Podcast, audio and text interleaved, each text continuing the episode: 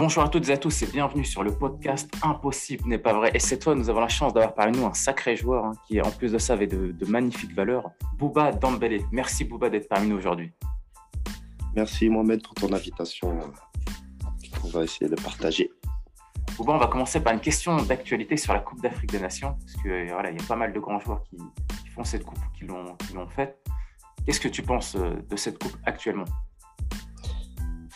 Euh, oui, comme tu dis, actuellement, il y a un grand, grand événement, la Cannes. Hein. La Cannes, la Coupe d'Afrique des Nations. Coupe d'Afrique des Nations que, à titre perso, je mets au, même titre que l'Euro, que les grandes compétitions telles que la Coupe du Monde. Compétition prestigieuse euh, qui réunit, qui met en avant l'Afrique. Et euh, comme tu as dit, on a vu passer beaucoup de bons joueurs, de très grands joueurs dans les sélections africaines. Et euh, pour moi, c'est une grande fête. C'est une grande fête euh, qui réunit et, comme on a dit, ça met, ça met en avant l'Afrique. Donc, ah, euh, je ne loupe pas un match de la CAN. Ah, c'est une belle compétition. Après, c'est vrai que c'est pas évident avec ce qui se passe avec la Covid, mais malgré tout, ça c'est une belle compétition avec de grands joueurs. Ça fait plaisir. Ça fait plaisir. Ça donne des couleurs. On va dire ça.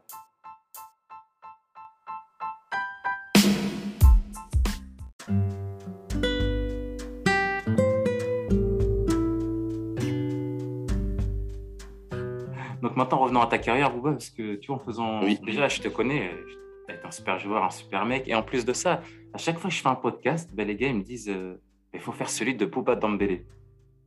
Ah il est très attendu, c'est ça Non, bah, on, va, on va essayer de partager. Hein.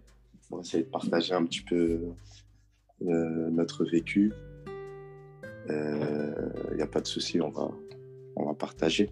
Je fais celui de Mamadou Diapoli, euh, m'a parlé de toi, Olivier Davidas, Anthony Le. Mhm. Et à chaque fois, en fait, il y a une anecdote qui est magnifique, tu vois, selon tes valeurs, selon ton football, c'est exceptionnel.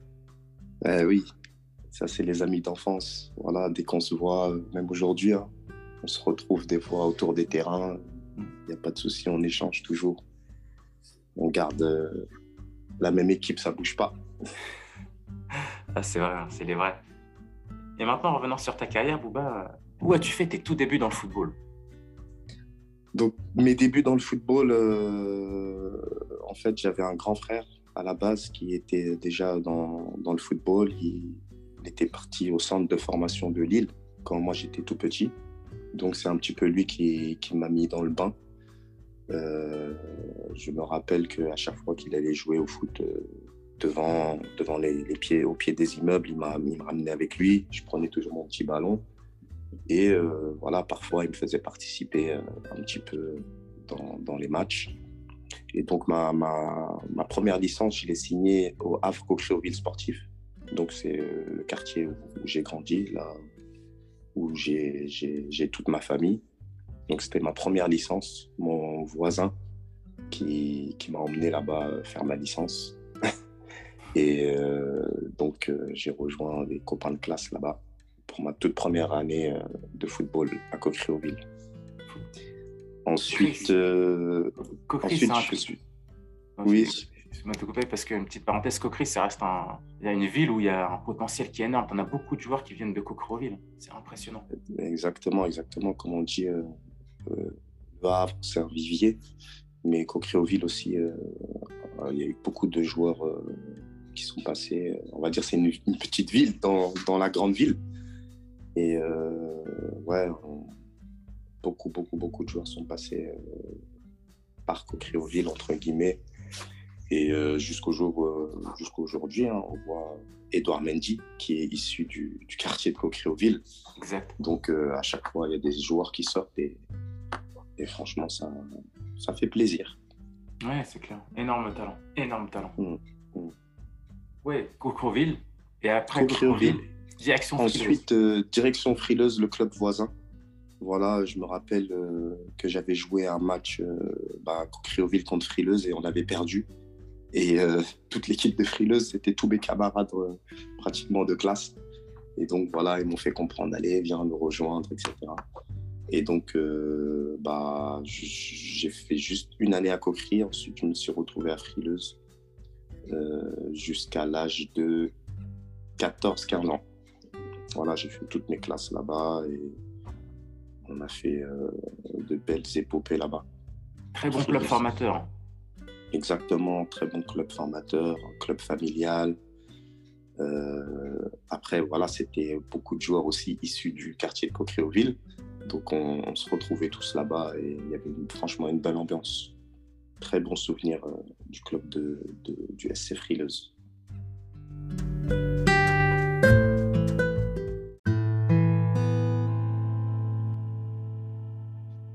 comment ça se passe quand tu es recruté par l'UAC Comment tu es repéré? Explique-nous tout. Euh, bah, en jeune, là, il y a beaucoup de sélections qui se font sélections de district, etc., Ligue de Normandie. Et moi, en fait, c'est euh, par l'intermédiaire de l'équipe de Normandie que j'ai été repéré par le hack.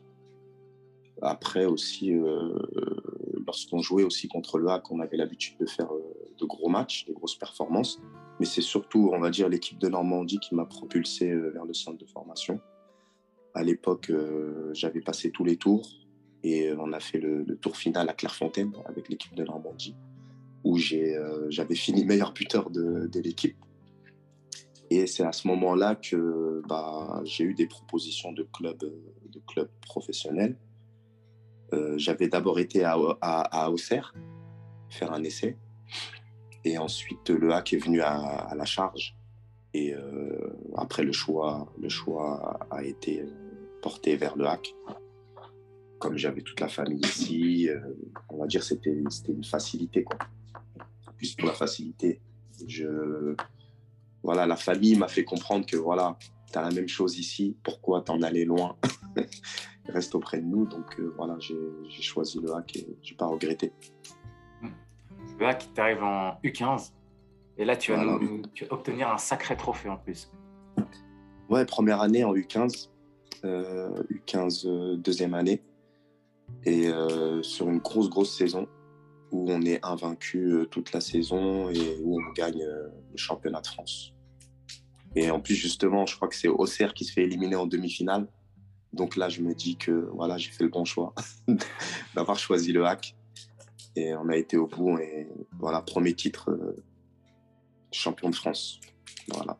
Exceptionnel l'équipe. Carlos Kameni, il y avait Anthony Love, il y avait des sacrés joueurs, Leonard Mendy. Voilà, Léo Mendy, Soumaré, Adama Soumaré de, gros, gros joueurs, Jacques Joblon. C'était franchement une belle, belle équipe, une belle génération. Mm-hmm. Et je me souviens du coach aussi, Laurent Léjean. Je vais bientôt l'interviewer, vous Bouba. Ah, Laurent Léjean, oui. Bah oui, il va m'expliquer cette saison justement en détail. Là. Ouais, Laurent Léjean, c'était, notre coach à cette époque-là. Et euh, franchement, euh, gros, grosse saison de bons souvenirs. Je me rappelle qu'un jour, il nous avait fait courir à la plage à 6 heures du matin parce qu'on avait fait un match nul.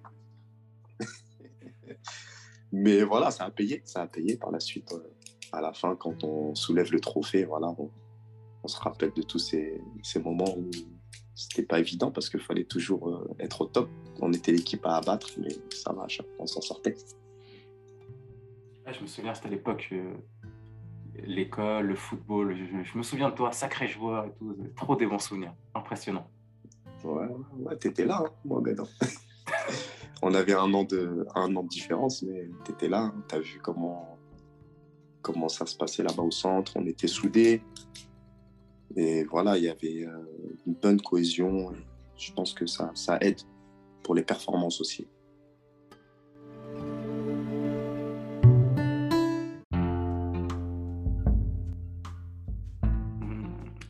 c'est clair. Donc, du coup, U15 euh, champion de France. Ensuite, tu mhm. continues à faire tes classes, U17. Voilà, c'est ça. U17, U17, euh, on fait deux, deux années, je fais deux années ouais, en U17. U17 première année où, voilà, quand on arrive en U17, on se pose la question est-ce qu'on va jouer directement en nationaux Parce qu'à l'époque, c'était en général les premières années qui étaient un petit peu en, DH et puis les, les deuxièmes années euh, qui jouaient en nationaux. Mais dès notre première année en U17, on s'impose entre guillemets, euh, parmi la, génération euh, qui était au-dessus de nous. Donc voilà, on sent que le club nous fait confiance et nous propulse un petit peu. Du coup, en U17, voilà, on fait aussi bonne saison. On va en Gambardella contre Auxerre. On se fait éliminer en quart de finale. On a la chance de participer à, cette épopée. Et même l'année d'après aussi, euh, voilà, on est 17 nationaux et on retrouve Auxerre en demi-finale Gambardella où euh, on perd au penalty. Et je crois que c'était la première édition où la finale devait se jouer au Stade de France.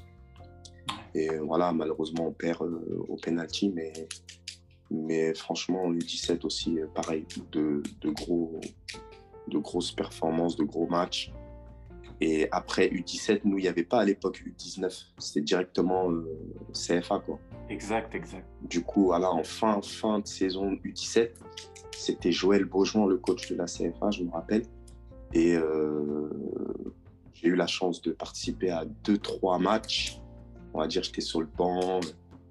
Voilà, des petits bouts de match, mais voilà, j'étais là euh, parmi des, des hommes. et euh, franchement, c'était intéressant. C'était les premiers pas en, en, CFA.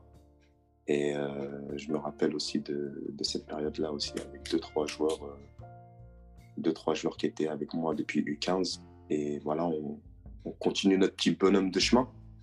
Et avec en ligne de mire, voilà, l'équipe pro, quoi l'équipe pro. Et c'est à ce moment-là, je crois que c'est en U17, oui. En U17 que j'ai signé un contrat espoir. Et c'est un contrat, c'était un contrat de trois ans. Et ce, contrat, bah, voilà, j'étais lié, on va dire, au, pendant trois ans. Et euh, j'ai fait trois ans en CFA avec quelques entraînements avec euh, l'équipe pro, mais on va dire que plus on avançait, plus ça commençait un petit peu à se resserrer. Ça commençait un petit peu à se resserrer. Euh, voilà, on sait que le monde pro, après, c'est en forme de pyramide. Au départ, on est beaucoup, il y a beaucoup de postulants, mais il n'y a pas beaucoup de place à l'arrivée. Et euh, malheureusement, on va dire que la dernière marche, euh, je ne l'ai pas franchie. Je ne l'ai pas franchie et et voilà, après, euh, mon aventure s'arrête euh, en 2000, si je ne dis pas de bêtises, 2000-2001. Et euh, voilà, obligé de, prendre ses bagages pour aller rebondir ailleurs parce que j'ai toujours en, tête mon, objectif qui est de réussir, de réussir un, arrière de football, on va dire. Hum, hum, hum. Malgré tout, ça reste une, très belle expérience que tu as connue au WAC. Exactement. moi, de l'extérieur, je me dis, mais tous les jours, c'était sûr qu'il allait jouer. Après, ça c'est. Il y a trop de paramètres en fait dans le football qui font que ça, c'est impressionnant. Oui, oui, bah oui, euh, il y a beaucoup de trucs, euh, de paramètres, comme tu dis, qu'on ne maîtrise pas forcément. Après, euh, il y a, comme tu dis, ce côté, entre guillemets, politique parce que moi, en fait, le, regret que j'ai, c'est, voilà, euh, on commence euh, de, depuis petit, on est performant, on a des résultats, mais au moment, au jour J, on nous dit, voilà, euh, tu passeras pas, tu passes pas. Sans pour autant faire, sans pour autant mettre sur la table, voilà, ce qui s'est passé avant. Voilà, il était champion, il a fait une belle épopée en Gambardella, il a joué en CFA des matchs, euh, des matchs, euh, même titulaires, même parfois il y avait des pros qui étaient euh, sur le banc et toi tu jouais. Mais à un moment, arrivé au moment où il faut décider si ça passe pro, ça passe pas pro, on prend pas en compte tout ça. C'est juste le coach qui arrive à ce moment-là, qui décide, oui, lui je le prends, non, lui je le prends pas, alors qu'ils ne te connaissent pas forcément. Quoi. Donc, euh, c'est ça, la, on va dire, un petit peu euh, le goût amer. C'est ça, le goût ah. amer. Mais euh, après, voilà, c'est comme ça. Ouais, c'est clair. Et, ce, qui est, ce, qui est, fort pour toi, c'est que tu vois, tu as vraiment, depuis tout petit, moi je te connais, mais j'ai joué avec toi, tu as mm. toujours eu ces, ces, valeurs que tu mets toujours, toujours en avant. Je te prends l'exemple, la dernière fois, j'ai fait le podcast de Olivier et il m'a dit qu'en fait, c'était toi qui l'avais ramené au WAC, qui l'avais mis dans les bonnes conditions. Donc, franchement, respect, respect total. ouais, après, moi, comme on dit, hein, on, aime pour les, pour les autres ce qu'on aime pour nous-mêmes. Moi, je, me rappelle, bah, tu parles d'Olivier, il y a aussi d'autres joueurs à chaque fois. Dans tous les clubs où j'ai été, toujours des coups de fil, des gars du quartier qui sont un petit peu dans le foot, qui sont un petit peu en difficulté, euh, qui sont pas forcément exposés. Et voilà, ils cherchent le coup de pouce. Après, voilà, chacun à son échelle peut, peut, peut, donner un petit coup de pouce. Et puis là, avec Olivier, c'était, c'était simple. Je suis parti voir le coach. Voilà, j'ai un, un, un ami, euh, il a des qualités, mais voilà, il cherche à, à, intégrer un centre et tout. Et puis après, voilà. Après, c'est lui qui a fait le plus gros travail parce que une fois qu'on lui a ouvert les portes, le coach lui a ouvert les portes, bah, c'est lui sur le terrain qui, qui a montré. Mmh. Et puis après, euh, quand tu vois le, le, gars qui réussit, bah, bah tu es content. Content pour lui, bien sûr. Ah, c'est clair, ça fait plaisir. Que ce soit dans mes clubs, que ce soit à Beauvais, euh, même en Belgique. Je me rappelle, Belgique, euh, qui était venu C'était Zach, Zach, Zach Diallo. Ouais, Zach, hein. bah justement, j'en faire un podcast aussi avec lui. Ah, bah voilà, Zach était passé à la maison. Il avait fait un test chez nous là-haut. Non, non, c'est. Voilà, on s'entraide. c'est de l'entraide, tout simplement. Voilà. C'est important. Donc, on reprend le fil de ta carrière. Mm -hmm. Après le HAC, direction Beauvais. Là-bas, oui. tu vas rester quand même quatre saisons. Ouais, quatre saisons, mais il faut pas oublier qu'après le HAC, pendant un an, je n'ai pas pu jouer. Parce que, en fait, c'était euh, mon contrat que j'avais au HAC. Euh, c'est celui, euh, on va dire que ça m'a mis un petit peu une balle dans le pied dans le sens où il fallait que je signe dans un club professionnel ou bien que je sois euh, en contrat euh, fédéral, mais il y avait un minimum euh, de points dans le salaire, etc. D'accord. Et donc, euh, voilà, ça, ça m'a, ça m'a, ça m'a fait euh, perdre, on va dire, entre guillemets, un an. Un an où, voilà, j'étais là, je m'entraînais tout seul. C'était, c'était, ah, compliqué. Hein. Tu te poses des questions, j'arrête, j'arrête pas. Euh, c'est vraiment une année très, très, très compliquée. Et euh, je me rappelle, je, me, je m'entraînais avec Dieppe oui. en fin de saison. Qui, Dieppe qui jouait, qui jouait la montée en nationale. C'était en CFA, il jouait la montée en nationale. Et euh, voilà, tout était bouclé. Voilà, si on monte, c'est bon. Si on monte, c'est bon, on a les fonds, on te fait signer, etc. Mais je crois que c'est sur la dernière journée, je crois qu'ils ont. Il y a eu euh, un match nul au lieu d'une victoire et au final, Dieppe n'est pas monté. Ouais. Et euh, à ce moment-là aussi, j'avais fait un petit test à, à Beauvais. Et euh, c'est le coach, le coach m'a convaincu de, de rejoindre l'Oise. Donc j'ai été là-bas quatre années. Et ouais, quatre belles années aussi. Hein. Là, c'est le Beauvais, c'était un club qui avait une histoire. Il descendait de, il avait fait deux descentes successives de Ligue 2 nationale, nationale CFA. Et puis après, l'objectif, c'était de remonter. Donc, euh, il y avait une ambition, il y avait des objectifs à atteindre. Donc, euh, on n'a pas chômé là-bas. On a, on va dire, atteint l'objectif de monter en national. Et après, euh, pour aller chercher la Ligue 2, c'était un petit peu compliqué. Club euh, manquait un petit peu de moyens. Mais euh, voilà, belle épopée, surtout en Coupe de France, où nous, on n'avait pas l'habitude de jouer la Coupe de France avec le HAC. C'était ouais. les pros qui la jouaient. Donc là, c'était mes premières années de Coupe de France, etc. On jouait contre, je crois, avec Boyer, on a joué Marseille, on a joué Nice. Et euh, voilà, de bons souvenirs. Hein. À l'époque, le championnat national était assez relevé aussi.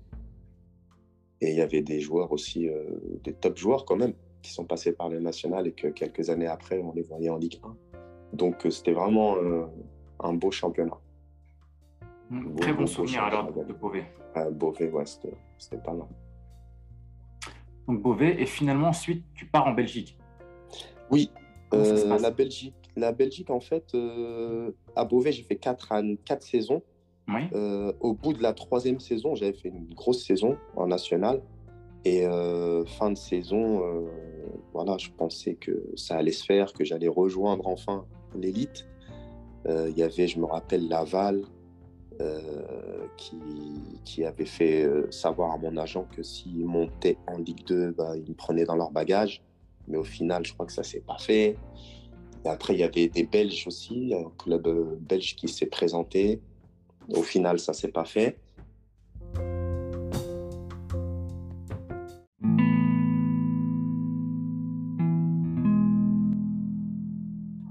J'étais un peu déçu, déçu euh, de, voilà, de ne pas avoir euh, de résultats euh, en fin de saison, mais voilà, je rempile pour une année. Et je me dis, allez, j'ai fait l'année de trop. C'était l'année où je me suis blessé le plus, où j'ai joué le moins. Et quand même, en fin de saison, un club, un club belge me, me, sollicite. Donc, je me rends là-bas, je fais un essai. C'était juste un match, une opposition. Et après, voilà, j'ai signé mon premier contrat professionnel. à 20, euh, si je dis pas de bêtises, 26, 26, 27 ans. Quoi. donc euh, voilà, je me dis, voilà, enfin ça a payé. Exceptionnel. Explique-nous justement ton année en Belgique alors. Bah, après mon année en Belgique, j'arrive dans un club qui, qui joue souvent les, comment dire, les, les, derniers rôles dans le sens où euh, chaque année il joue le maintien. Euh, j'arrive avec euh, deux, trois Français. C'était un club flamand. Hmm. Le coach aussi, euh, le coach, ça va, il parlait, il parlait français, il n'y avait pas de souci. Donc, on va dire, c'était une saison en demi-teinte, dans le sens où pendant six mois, j'ai joué titulaire, j'ai fait mes matchs, tout ça. Mais collectivement, il n'y avait pas de résultat. On était déjà dans, le, fond du classement. Et euh, au bout de six mois, le coach euh, est limogé. Et c'est un nouveau coach qui arrive de, de la Hollande. Il venait des Pays-Bas, c'était un, Hollandais. Et euh, je me rappelle, on est dans le vestiaire. le coach, il arrive. Il nous dit, voilà, ne pensez pas que, que les compteurs sont remis à zéro. Parce que quand forcément il y a des joueurs avec un premier coach qui ne joue pas, euh, voit arriver un nouveau coach, tout le monde se dit voilà, bah, on va repartir à zéro, chacun aura sa chance. Et le coach dans le vestiaire, il dit voilà, ne pensez pas que tous les compteurs sont remis à zéro. J'ai regardé tous les matchs depuis le début de saison et euh, je vais partir avec un groupe restreint. Et moi, là, je me dis, j'ai joué tous mes matchs, maintenant j'attends seulement si le coach m'a validé ou pas. Quoi. Ouais. Et après, le coach, il sort sa liste et je figure euh, dans, la liste. Donc je me dis ça va. J'ai pas été dégueulasse, ça veut dire. Mais après, je suis un peu déçu pour des gars qui étaient avec moi, qui n'ont pas joué du tout les six premiers mois. Et donc, euh, bah, en gros, il n'a a pas le temps de les voir. Il a dit voilà, moi, j'ai pas le temps, j'ai un objectif, je dois me maintenir, etc.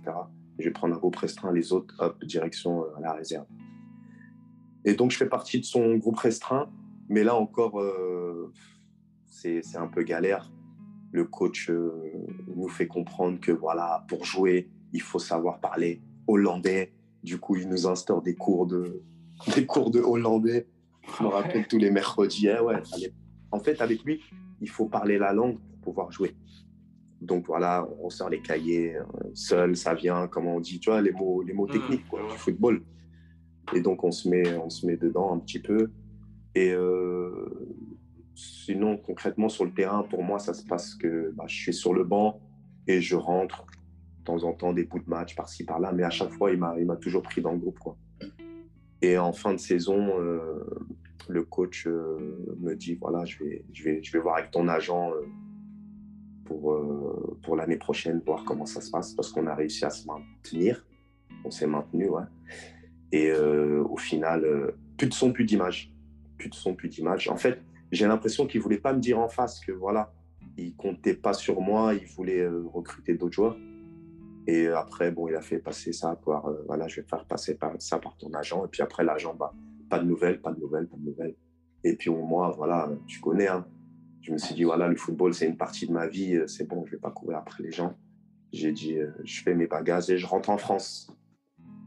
Et c'est comme ça que je suis rentré en France. Mais quand même de bons souvenirs, hein, la Belgique de bons souvenirs, même si c'était court, même si c'était court, mais au moins, voilà, tu joues dans, dans des stades, dans des stades pleins. C'est, c'est la première fois de ma vie, je jouais devant 40, 50 000. Quand tu vas au Standard de Liège, tu as 40 000, le public tout en rouge. Tu vas à la Gantoise, euh, tu vas à Genk. Le stade, il fait, je crois, 25 000 et il y a 24 000 abonnés. Non, c'était bon souvenir. Ah On a joué contre des joueurs comme Witzel, euh, Fellaini à l'époque, là, standard. Hmm. Et puis chez nous, c'était, euh, il y avait Perezic aussi qui a joué euh, dans ce club-là. Je me rappelle, il était venu à la trêve chez nous. et voilà, j'ai côtoyé de, bons joueurs et j'ai joué contre de bons joueurs. Donc, euh, de bons souvenirs aussi, la Belgique. Donc, en travaillant dur, ce que je retiens, c'est que tu as réussi à obtenir ton rêve. Voilà, on va dire ça, on va dire ça, on va dire. Je me suis jamais, euh, me suis jamais, jamais abandonné en fait. Je me, suis toujours dit, euh, voilà, depuis petit, je me dis, je veux vivre du football, je veux gagner ma vie dedans, je veux m'épanouir, etc. Et voilà, j'ai pas lâché et puis ça a payé quoi. Comme quoi, quand on fait des efforts, euh, ça paye, ça paye. Au bout d'un moment, ça paye. Même si, comme on a dit tout à l'heure, il y a plein de paramètres. Mais si tu tombes sur le bon club, le bon moment, le bon coach, à un moment donné, ça va, ça va s'ouvrir. Il ne faut jamais désespérer. c'est vrai, c'est vrai. Raison. Impossible n'est pas vrai. Ouais, ouais, c'est ça, c'est ça, exactement. Même si parfois, nous, on a des, on a, on a, on a on a, comment dire, on a un idéal, on aimerait que ça se passe comme ça, comme ça, mais voilà, il y a des choses qu'on ne maîtrise pas. Il y a des choses qu'on ne maîtrise pas et, il faut prendre ce qu'il y a à prendre.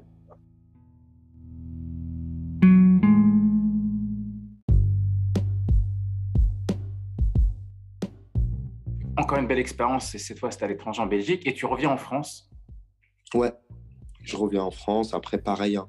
c'est un petit peu comme, euh, quand j'avais quitté le HAC. Quoi. Contractuellement, comme tu étais pro, bah, quand tu, tu, rentres en France, il faut tout de suite tu signes dans un club pro ou bien euh, fédéral au maximum. Et après, quand les clubs, oui, on, le joueur est très intéressant, mais on n'a pas les sous. Ou bien, euh, voilà, surtout moi, je jouais un poste où, au milieu de terrain, souvent, c'est assez bouché. Quoi. Euh, du coup, les clubs nationaux, Ligue 2, ils n'ont pas besoin de compléments, entre guillemets. Donc, Là, c'est pendant, pendant six mois. Pendant six mois, je suis en attente. En attente, voilà, je m'entraîne euh, un petit peu à la Doumec, je me rappelle, euh, avec euh, Emilien. Emilien, oui, je me souviens. Voilà. Excellent. Voilà, Emilien qui, prenait en charge tous les, joueurs qui étaient un peu dans mon cas, qui cherchaient des clubs, qui étaient en attente.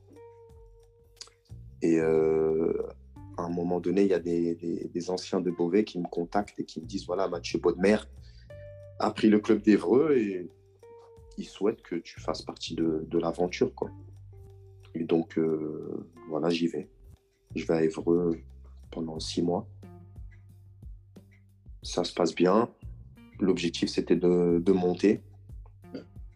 Et euh, je me rappelle, on finit quatrième. Et au final, c'est le troisième qui, est monté parce qu'il y a eu des problèmes administratifs. Hmm.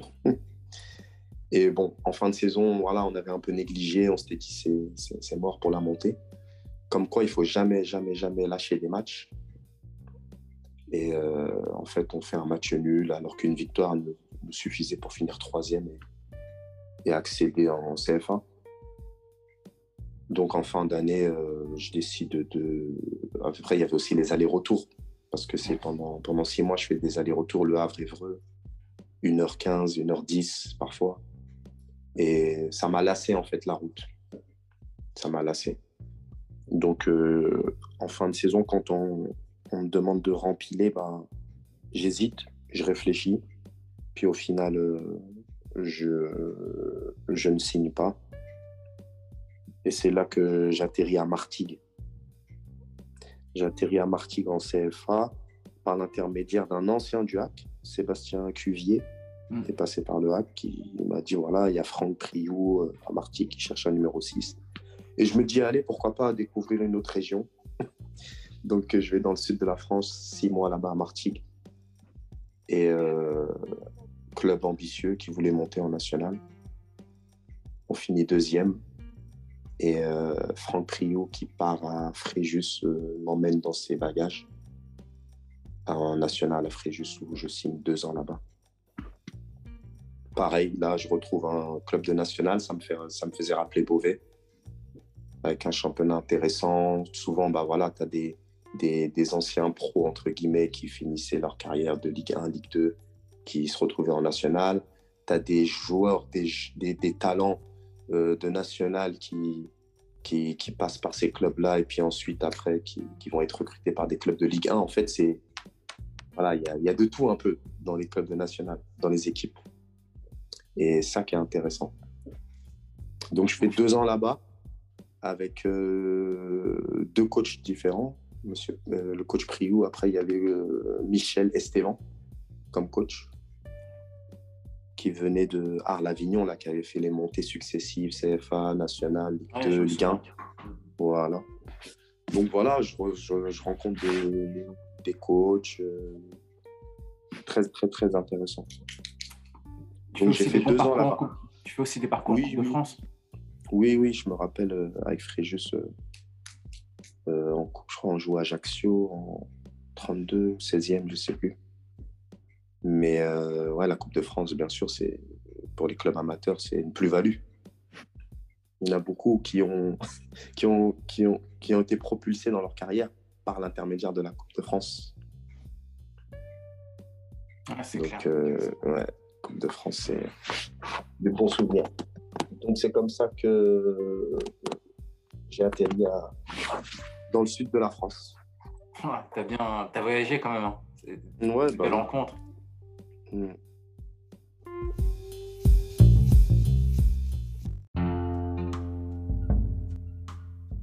Et après Fréjus, direction Romorantin cette fois, Bouba. Ouais, direction Romorantin. Donc, euh, Fréjus, euh, pour l'anecdote, euh, contractuellement, en cas de montée en Ligue 2, mon contrat était, était renouvelé. Et Fréjus, sur la dernière journée de championnat, on joue le Red Star. Hmm? Red Star qui doit absolument gagner pour se sauver. Et Fréjus, nous, juste un match nul pour pouvoir monter en Ligue 2. Donc, euh, on gagne un 0, il reste, euh, allez, même pas 10 minutes de jeu. Red Star égalise. Et à la fin, Red Star 2-1. Ah, du coup, Fréjus ne, ne monte pas. Le Red Star est sauvé. Et je crois que c'est l'année d'après, le Red Star, après, ils, ils arrivent à monter en Ligue 2. Ça, c'est incroyable le football. Hein. Ah, ça tient rien. Ils étaient, au bord, ils étaient au bord de, du précipice, prêts à tomber en CFA. Et l'année d'après ou deux ans après, tac, tu les vois, ils sont en Ligue 2. Et Fréjus, ça a fait l'effet inverse. Aux portes de la Ligue 2 et deux ans après, ils descendent en CFA. Donc voilà. On rate le coach. Ouais, oui, oui. Et donc après, ouais, j'atterris à Romorantin aussi par l'intermédiaire justement d'un joueur de Fréjus qui avait été là-bas euh, juste euh, une année avant. Et comme euh, en fait, j'avais pas, j'avais pas le temps d'attendre encore, parce que souvent en fin de saison, on te dit attends, attends, attends, attends, il y a un club qui va, qui va se manifester. Mais là, j'ai pas, j'ai pas, j'ai pas voulu attendre. Le premier club qui m'a sollicité, été. Donc Romorantin, au centre de la France, une saison là-bas. Une saison là-bas et pareil, je suis là-bas, je suis tout seul. Romorantin, c'est un petit patelin, on va dire. Donc je laisse ma famille au Havre et je suis là-bas et je fais les allers-retours euh, quand je peux le week-end. Et pareil, hein. après au bout d'un moment, euh, la famille te manque. Et je me dis, allez, j'arrive à 31, 32 ans. Et tout de suite, je pense à, boucler la boucle. Et euh, en, fin de saison, je, je décide de rentrer au Havre. Et comme en parallèle de toute euh, ma carrière, on va dire, j'avais passé des diplômes d'entraîneur, mon objectif premier, c'est de de, passer de l'autre côté de la barrière et de trouver, on va dire, un, club euh, plutôt centre de formation qui pourrait m'accueillir euh, pour pouvoir, on va dire, entraîner les jeunes. Donc, c'est comme ça que je me suis rapproché du hack sur mon retour de Romorantin. Mais euh, on va dire l'organigramme était déjà, était, était déjà fait. C'est ce qui m'a fait savoir euh, Johan Louvel, que tu connais. Oui, je connais bien. Voilà, voilà il m'a fait savoir que non, l'organigramme était déjà complet. Et deux semaines après, il m'appelle et puis il me dit ah, Je te propose quelque chose d'autre et tout. Voilà, je sais que tu un genre d'expérience, tu es passé par euh, plusieurs clubs tu as encore les qualités. Moi, j'ai besoin d'un, d'un grand frère, d'un ancien pour pouvoir encadrer mes jeunes. Parce qu'il avait une grosse génération. Et voilà, après, j'ai accepté et j'ai pas regretté. Hein.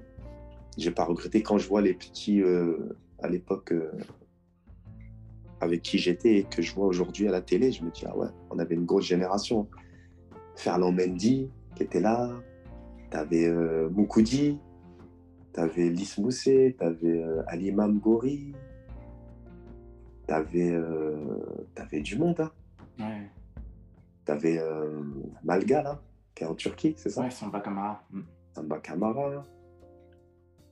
Tu avais Nathael, Julan, et à son âme. Les... Ah, une, ouais, grosse, grosse, grosse génération. Et puis aussi, moi, ça m'a permis aussi de voir comment ça, en tant que coach, comment il travaillait là-bas. Euh, Johan Louvel, comment il travaillait, Abbas Ba, comment il travaillait, tout ça. Donc, euh, c'était euh, dans, dans, ces conditions-là que je suis arrivé au hack. Et puis après, voilà, je me suis dit, bon, c'est pas mal de boucler la boucle en finissant par le hack, on va dire. c'est vrai, c'est vrai. Ouais, donc, euh, une année là-bas en CFA2, c'était pas mal. Et puis à partir de là, après, ça y est, c'est là que j'ai basculé après dans le monde amateur avec Fauville, avec euh, avec euh, Paul Beck actuellement. Voilà quoi. Ouais, vraiment, Quand on est amoureux du football, on, on continue, on continue, on continue. Mais pour un moment donné, à un moment donné, ça va s'arrêter. Mais on va dire comme euh, je préfère que ce soit moi, que ce soit moi qui décide d'arrêter que ce soit le, le football qui m'arrête. Ouais, c'est.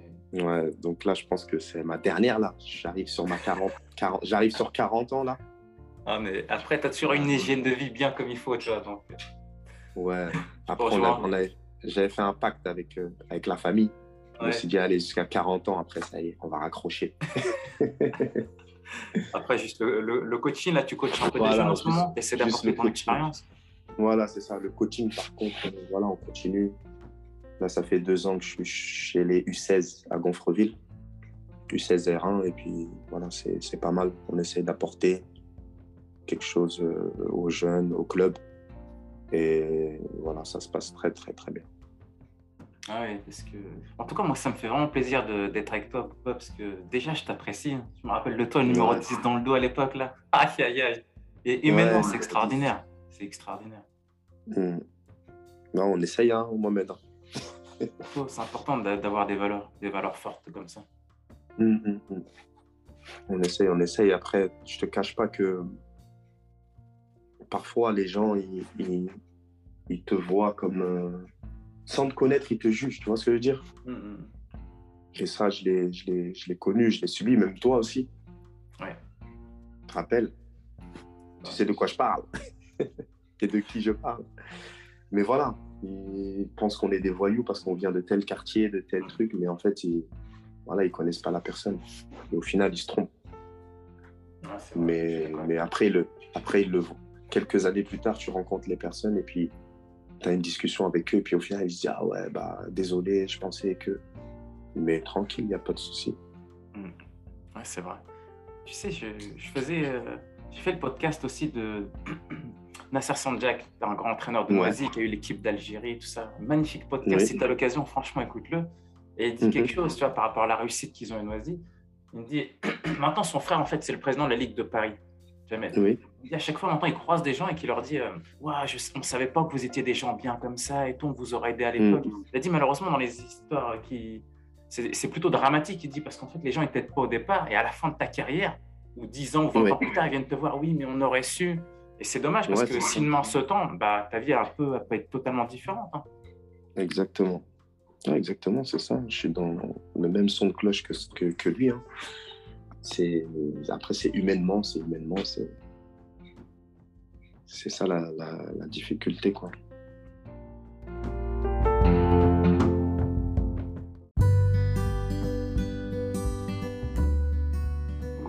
Est-ce que tu aurais un conseil par rapport à toute ton expérience à donner, que ce soit aux jeunes, à, tout le monde en général?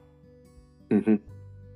bah, Comme on a dit tout à l'heure, hein, il ne faut jamais s'arrêter de, rêver, voilà, de, se donner les moyens pour pouvoir atteindre ses objectifs, bien sûr.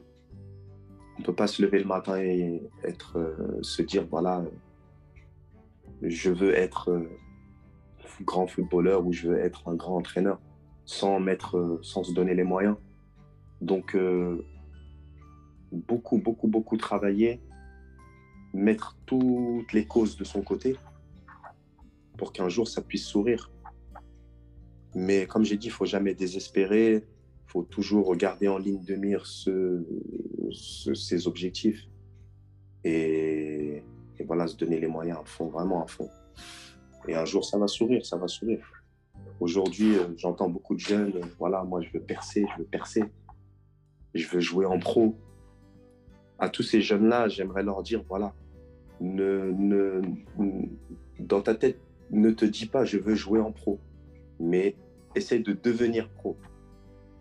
Il y a la différence entre jouer pro et devenir pro. C'est vrai, c'est vrai. Ben oui, jouer en pro, tout le monde peut le faire. Là, euh, Mohamed, je te dis, vas-y, je te fais une préparation de quelques mois. Euh, je te fais rentrer en Ligue 1, Ligue 2, juste 10 minutes. Tu vas jouer en pro. Les 10 minutes, tu vas les jouer.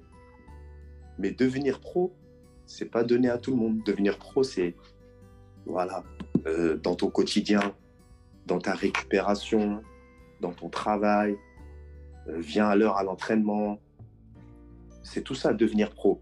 Comme ça, le jour où bah, les portes s'ouvrent pour toi, bah, ça sera facile. Parce que tout ça, tu le fais déjà, ça sera déjà assimilé. Tu vois ce que je veux dire? Ouais, c'est vrai, je suis d'accord avec toi. Et justement, il y a quelqu'un qui me disait il faut faire la différence entre vouloir devenir pro et vouloir faire une carrière. Oui. Je te rejoins, Bouba. Ouais, c'est ça, c'est ça. Devenir pro, c'est voilà, tu vois les gars qui font 10, 11, 12 ans, 12 saisons successives comme ça. Mhm. C'est ça l'objectif. Pour les jeunes, ça devrait être ça leur objectif. Mais jouer en pro, je le répète, tout le monde peut jouer. Mais durer, c'est pas tout le monde qui dure. On va voir la longévité à Zlatan ou à Ronaldo, Benzema. Ah oui, eh oui, eh oui. C'est du travail, hein. c'est du travail. Nous, on voit comme ça à la télé vite fait, mais ce qu'il y a derrière, là, c'est du travail, ça c'est sûr. Moi, j'aurais. Bon, j'ai la question classique, hein, mais avant ça, j'aimerais. Dis-moi, c'est qui ton top joueur pour toi, Bouba, et pourquoi? Top joueur Ah ouais. On va dire, moi, euh, comme modèle, j'avais des modèles, tu vois. Modèle, euh, on va dire, forcément, c'était des gars qui jouent au même poste que moi. Moi, j'aimais bien Yaya Touré. Ouais, sacré joueur. Ouais, j'aimais bien Yaya Touré. Euh, voilà, c'était quelqu'un qui était capable de, voilà, déjà très intelligent et plusieurs facettes dans son jeu, tu vois. Capable de jouer en jeu de possession, capable de percuter, de frapper, mettre des passes des, voilà. Moi, pour moi, c'était un top, top joueur. Mais voilà, aujourd'hui, un top joueur, comme je t'ai dit, les qualités, c'est l'intelligence et puis aussi euh, la capacité de, d'adaptation. Mmh, mmh, mmh. Voilà. Après, aujourd'hui, voilà, il y en a des, il y a des cracks partout. Hein. Il y en a, il y en a, il y en a, il y en a, mais moi, le mien, c'était Yaya Touré. Très, très grand joueur. Très bon choix. Ouais, ouais tu valides. Ah ouais, totalement. je kiffais le voir jouer. Trop fort, puissant, technique. Euh, je kiffais l'aller vers l'avant. Voilà, c'est ça. Percussion, puissance. Ah, c'était quelqu'un. On arrive sur la fin du podcast. Déjà, je te remercie, Bouba. Non, il n'y a pas de souci, Mohamed. Merci à toi. Question classique du podcast qui souhaites-tu que j'interviewe mhm. lors du prochain podcast? Euh, J'ai pas toute la liste de ceux que tu as déjà que tu as déjà eu. Euh, je sais pas si tu as eu Léonard Mendy. Non, je l'ai pas eu. C'est vrai. Ouais, Léo Mendy, je pense que il y a de quoi, euh, il y a de quoi euh, dans sa carrière là. Il y a de quoi prendre euh, comme enseignement. Léo Mendy, mon capitaine. Très très bon choix encore une fois. Ouais. écoute, je vais le contacter très prochainement là. Ouais, bah, c'est cool. Merci pour tout, Bouba. Je te dis. Merci à toi, Mohamed. À très bientôt. À très bientôt, ça marche. Si je fais un live, admettons, sur un domaine particulier, je t'appellerai. Ça peut être. Là, j'en fais un sur la motivation. Normalement, j'ai déjà deux, trois personnalités, mais il y a d'autres lives où je vais faire. Et j'aimerais bien que tu apportes ton expérience. Ça peut être très intéressant pour tous ceux qui nous écoutent. Avec plaisir, Mohamed. Merci, Boubin. Bonne continuation et à très bientôt. Merci, Mohamed. À plus.